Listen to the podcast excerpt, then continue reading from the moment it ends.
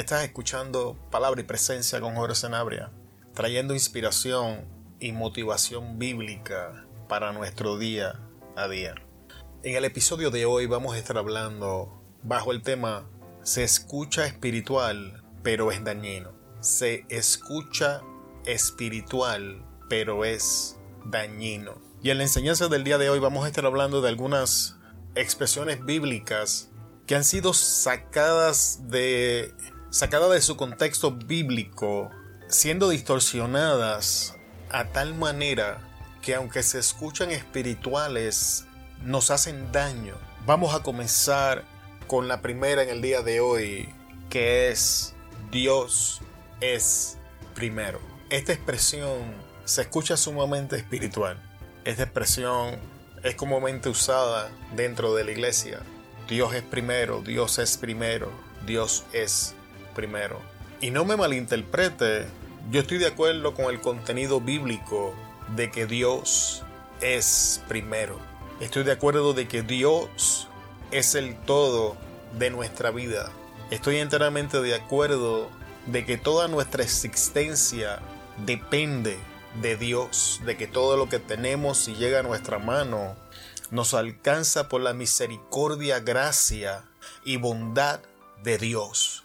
Yo estoy enteramente de acuerdo con eso. Sin embargo, vamos a, vamos a profundizar un poco en esta expresión de que Dios es primero. Los fariseos en el tiempo de Jesús son los que inventan esta expresión de que Dios es primero. Pero ellos no lo decían de esa manera, ellos decían es Corbán. Y básicamente la, la ley de Corbán le permitía a los fariseos desligarse de sus responsabilidades con sus padres en cuanto a ayuda económica porque era una ofrenda a Dios. Así que el, el escorbán de los fariseos es el equivalente de Dios es primero en el día de hoy. Y esta expresión de Dios es primero en los días que estamos viviendo es causante de divorcios, es causante de pobres relaciones, es la responsable de malos hábitos, es la responsable de que muchos hermanos terminen en, un área, en una zona de, de conformidad y de confusión, porque continúan diciendo Dios es primero. Y debemos entender que la Biblia nos enseña que hay principios bíblicos que Dios dejó estipulado que no pueden ser invalidados. Por ejemplo, el principio bíblico, el, principio de escorbán que los fariseos hacían uso para desligarse de su responsabilidad con sus padres por las razones que fuesen, se escuchaba espiritual porque mi dinero es una ofrenda a Dios. Lo que tú estás pidiendo ya yo se lo dediqué a Dios. Sin embargo, Jesús les dice que es un acto de hipocresía, porque el mandato bíblico no puede ser anulado. Y la Biblia nos enseña, honra a tu padre y a tu madre, para que tus días sean alargados y goces de buena vida. Y aquí es donde empezamos ahora a escarbar en esta situación de Dios es primero como Dios es primero, voy a descuidar mi matrimonio por el ministerio. Como Dios es primero, voy a quitarle tiempo a mi esposa o a mi esposo para dedicárselo a Dios. Como Dios es primero, no voy a alimentarme de la forma correcta porque tengo que desgastarme para Dios. Sin embargo, cuando profundizamos en la Biblia, vamos a entender que todas estas cosas, aunque se escucha espiritual, es dañino y es todo lo contrario. Porque Dios es primero, yo voy a cuidar de mi cuerpo porque la Biblia me enseña que yo soy templo del Espíritu Santo. Porque Dios es primero, voy a invertir tiempo para compartir con el Señor. Voy a administrar mi tiempo para pasar tiempo conmigo mismo. Voy a administrar mi tiempo para dedicarle el tiempo saludable a mi familia. Porque Dios es primero, voy a organizar mi vida como la Biblia me enseña que debe de estar organizada. Como la Biblia me enseña que mi vida debe estar organizada. Vamos al libro de Génesis por un momento. Dios crea al hombre a su imagen y semejanza. Y por un lapso de tiempo el hombre está solo. Y aquí Dios nos presenta las primeras dos relaciones en la vida del hombre, que es la relación con Dios, Dios es primero, y número dos, la relación consigo mismo. Tercera relación en la vida del hombre es la familia. Eva entra a la familia. La cuarta relación, aquí, aquí es donde las cosas se ponen difíciles para las personas que tienen esta cuarta y quinta relación mal ubicadas, es el trabajo. Antes de Dios instituir la iglesia, Dios instituye el trabajo del hombre. Dios instituye sus responsabilidades y por último tienes la iglesia. Lo que sucede es que en, en, algún momento dado de la historia hemos fusionado a Dios con la iglesia y es por eso que tenemos tantos creyentes en el día de hoy con relaciones domingueras con Dios, porque no logran entender de que la primera relación que debe ser cultivada en tu vida es Dios. Y porque Dios es primero, comenzamos a edificar correctamente el resto de nuestra vida. No hay nada más triste que ver un matrimonio divorciándose por el ministerio. Ver a un hombre o a una mujer de Dios sacrificando la familia que Dios puso en sus manos en nombre del ministerio. Esto no es distinto a las cosas horrendas que se han hecho en el nombre de Dios en el transcurso de la historia. En el nombre de Dios han habido persecuciones, en el, nombre de Dios hemos hecho actos racistas, en el nombre de Dios hemos asesinado, en el nombre de Dios hemos mentido, en, en el nombre de Dios hemos hecho tantas cosas. Y entonces la disfrazamos con este manto de espiritualidad de que Dios es primero. Y es todo lo contrario. Porque Dios es primero, voy a amar a mi prójimo como a mí mismo. Porque Dios es primero, voy a recibir el amor de Dios y se lo voy a proyectar a mi prójimo. Porque Dios es primero, voy a amar a mi esposa como Cristo amó a la iglesia. Amado, Cristo murió por la iglesia. Como Dios es primero, voy a someterme en obediencia a mi esposo y voy a tomar mi posición en el hogar. Como Dios es primero, voy a modelarle a Cristo a mis hijos. Dios es primero no debe ser una razón para desligarnos de nuestras responsabilidades, porque Dios es primero.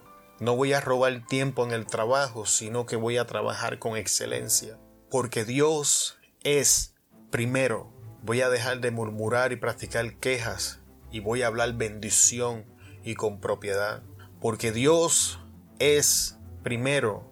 Voy a cuidar del templo del Espíritu Santo, que es mi cuerpo. Y con su ayuda vamos a generar cambios en mi vida alimenticia, en mi vida de ejercicio, en mi rutina. miren la diferencia.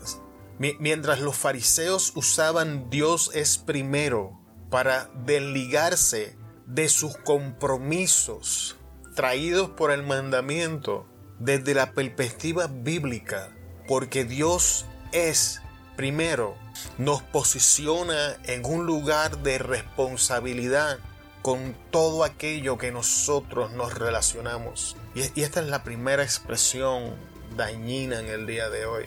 Pasemos a la segunda expresión en este día, prosperidad. Dios quiere prosperarte. La prosperidad, hermano, es un tema bíblico y es real, pero lamentablemente ha sido sacada del contexto bíblico completamente.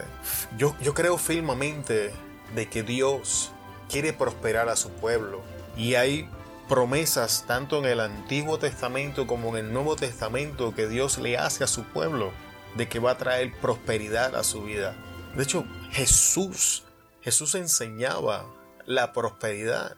Cuando Jesús decía estarás arriba y no estarás abajo, serás cabeza, no serás cola, prestarás y no tomarás prestado. Estas cosas hablan de prosperidad, de estatus, de posición y de solvencia económica lo suficiente para poder prestar y no necesitar. Sin embargo, la prosperidad bíblica ha sido sustituida por el espíritu de Mamón dentro de la iglesia. Ha sido corrompida con avaricia, ha sido sacada del contexto y lobos rapaces han tomado oportunidad de esta enseñanza para secar al pueblo. Y las personas que comparten este corazón han caído en la trampa. Y aunque el tema de la prosperidad es bíblico, el dinero no es lo más importante. El estatus no es lo más importante. Las posesiones no son lo más importante. Y le voy a demostrar bíblicamente hablando de que no hay nada malo en poseer estas cosas en su justa medida y razón.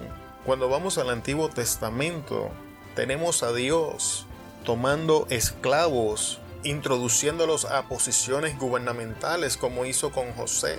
José era el vicepresidente de la nación egipcia y obviamente esa posición viene con estatus, viene con autoridad y viene con solvencia económica.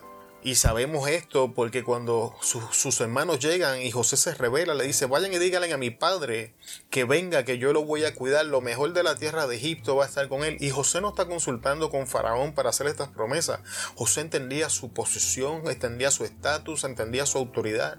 Y esta es una de las evidencias de prosperidad. Tenemos a David David inicia su vida siendo, siendo un pastor de ovejas, termina siendo un rey. Y era un rey extremadamente rico porque la, la gran parte del oro, de la plata, del bronce, de todas las cosas que se usaron para hacer el templo en el tiempo de Salomón, fue David quien lo juntó. Esto habla de solvencia, esto habla de autoridad, habla de posición. Una vez más vemos otro ejemplo. Tenemos a Job. La Biblia se toma todo el tiempo del, del mundo en darnos decirnos que Job poseía tantos camellos, tantas vacas, tantos siervos, tanto terreno, tantos hijos. ¿Y, ¿Y, por qué eso es importante? Porque en el tiempo de Job no había moneda y las riquezas de un hombre se medían por las posesiones que tenían. Así que Job tenía estatus, Job tenía autoridad, Job tenía poder, Job tenía riquezas. Y la Biblia dice que lo perdió todo, pero cuando Dios le devolvió, le devolvió mucho más de lo que había perdido. Así que él inició siendo rico y terminó siendo más que rico. Tenemos a Abraham. Abraham era próspero. Abraham prosperó tanto que la tierra no daba abasto para su primo Lot y para él y tuvieron que dividirse. Jacob y Esaú, tenemos la misma historia, eran tan prósperos que tuvieron que separarse porque las tierras no daban. En el Nuevo Testamento tenemos también la prosperidad, prosperidad bíblica. El apóstol Juan nos enseña, amado, yo quiero que seas prosperado, así como prospera tu alma. La prosperidad bíblica inicia en el alma del hombre. Según Dios va transformando nuestras vidas, cada etapa viene acompañada de recursos, de bendiciones, no tan solamente espirituales, sino materiales. Yo he visto esto en mi vida. Yo inicié mi carrera siendo un drogadicto, hoy por hoy por la gracia del Señor, casado, dos hijos, casa, haciendo planes para comprar casa, negocio propio. Dios nos ha bendecido, pero no siempre fue así. Empezamos pagando renta por un sofá, Después nos mudamos a un pequeño estudio. Después nos movimos a un apartamento de una recámara. Entonces compramos la casa que tenemos y ahora vamos a comprar la otra casa porque la, la, bendición de Jehová ha crecido en nuestras vidas. Pero nuestras vidas no dependen de las posesiones materiales. La prosperidad bíblica no inicia de afuera hacia adentro, nada bíblico inicia de afuera hacia adentro. Todo lo de Dios inicia de adentro hacia afuera. El próximo tema que ha sacado, que ha sido, la próxima expresión que ha sido sacada fuera de su contexto, la dice el apóstol Pablo donde dice, porque yo no permito que la mujer enseñe en la iglesia. Voy a entrar en un tema controversial, pero el episodio entero se trata de cosas controversiales, así que vamos, vamos a entrar confiados en este tema. Y las personas han tomado este verso para limitar a nuestras hermanas en el ministerio dentro de la iglesia. Sin embargo, está trabajando un problema de desplazamiento de posición. Dentro de la iglesia habían hombres que se estaban dejando desplazar de su posición por sus esposas, sencillamente porque ellos no querían pasar el trabajo ni el esfuerzo necesario para hacer las funciones que su posición demandaba. Y en adición a eso, habían esposas que intencionalmente se estaban rebelando en contra de sus esposos, si tenían o no tenían razón, eso, eso no viene al caso. El evento es que la revelación en sí mismo, la rebelión en sí misma, es la que Pablo está trayendo. Entonces tenemos esposas desplazándose a sus esposos y tenemos esposos dejando desplazar dejándose desplazar por sus esposas y bíblicamente hablando eso no está bien. Por eso el apóstol Pablo nos enseña la estructura de cómo el hogar debe estar hecho y nos presenta toda la evidencia bíblica. Y mientras este problema estuviese pasando, no podían hablar en la iglesia las mujeres. Porque si no entienden su posición, si no entienden su estructura, no, no, no podemos entonces funcionar eficazmente. El, hogar no funciona bien y Pablo se negaba a permitir que esa disfunción entrara en el cuerpo de Cristo. Y llega a los extremos entonces de una vez explicar el orden bíblico, poner esta restricción. Y a eso a lo que se refiere Pablo. Sin embargo, la Biblia nos enseña que Dios no tiene ningún problema en usar a la mujer. Primeramente vamos al libro de Génesis, cuando usted termina de leer la caída del hombre, hay una pequeña recapitulación de los eventos. Y ahí descubre que cuando Dios crea al hombre, tanto al hombre como a la mujer, a ambos Dios les llamó Adán. Es Adán, el hombre, quien llama a la mujer Eva, no Dios. Y esta, y esta porción bíblica concuerda con la enseñanza del mismo apóstol Pablo, diciendo que en Dios ahora no hay hombre ni mujer, no hay judío ni hay gentil. Y así Pablo continúa trayendo todo a una posición de igualdad, porque ante los ojos de Dios, tanto el hombre como la mujer son iguales, no hay uno de mayor importancia. Por eso el apóstol Pablo nos enseña que sin el hombre no hay mujer, pero sin mujer no hay hombre, porque la mujer fue formada del hombre, pero el hombre nace de la mujer. vaya entendiendo este rol, vaya entendiendo lo que el apóstol Pablo nos está enseñando. Cuando vamos al Antiguo Testamento nos encontramos a Débora, Débora, la Biblia se toma todo el tiempo del mundo para dejarnos saber que Débora era juez, Débora era profeta, Débora era esposa. Así que era perfectamente capaz de ejercer todas estas funciones. Tenemos a Esther, mujer puesta en autoridad, con el único propósito que Maldoqueo se lo deja, eh, se lo deja saber de salvar a la nación de Israel en el tiempo de persecución. La salvación de la nación no llegó por mano de un hombre. Dios le plació salvar a la nación a través de la mano de una mujer. En el libro de Génesis encontramos a Rebeca, que la Biblia se encala de dejarnos saber que era pastora. Y aún en el Antiguo Testamento los hombres eran quienes ejercían ese pastorado, el pastorado. Sin embargo, encontramos a Rebeca pastoreando las ovejas de su padre. Presta atención, cuando vamos al Nuevo Testamento, encontramos a un matrimonio, Priscila y Aquila. Priscila y Aquila, algo así se llamaban ellos, Priscila y Aquila, algo así eran. Amigos de Pablo. Priscila era pastora y cuando el apóstol Pablo en una, de sus epístolas está hablando, le dice, saludo a Priscila y a la iglesia que está en su casa. Por ley bíblica, antes de mencionar la iglesia, se hace mención del ángel de la iglesia. Hello. Antes de mencionar la iglesia, se menciona al ángel de la iglesia. Cuando usted va a Apocalipsis, Jesús antes de hablarle a la iglesia mencionaba al ángel de la iglesia que es el pastor. Pablo menciona a Priscila antes que a su esposo. Quien cargaba el ministerio pastoral era ella. Y entonces saluda a la iglesia que está en su casa. Es esta misma Priscila y su esposo quienes instruyen a Apolos en el camino de la gracia y entonces se lo envían a Pablo. Tenemos a Timoteo, quien recibe la unción y la fe a través de su abuela Loida. El papá de Timoteo era griego, no se menciona, no se dice nada.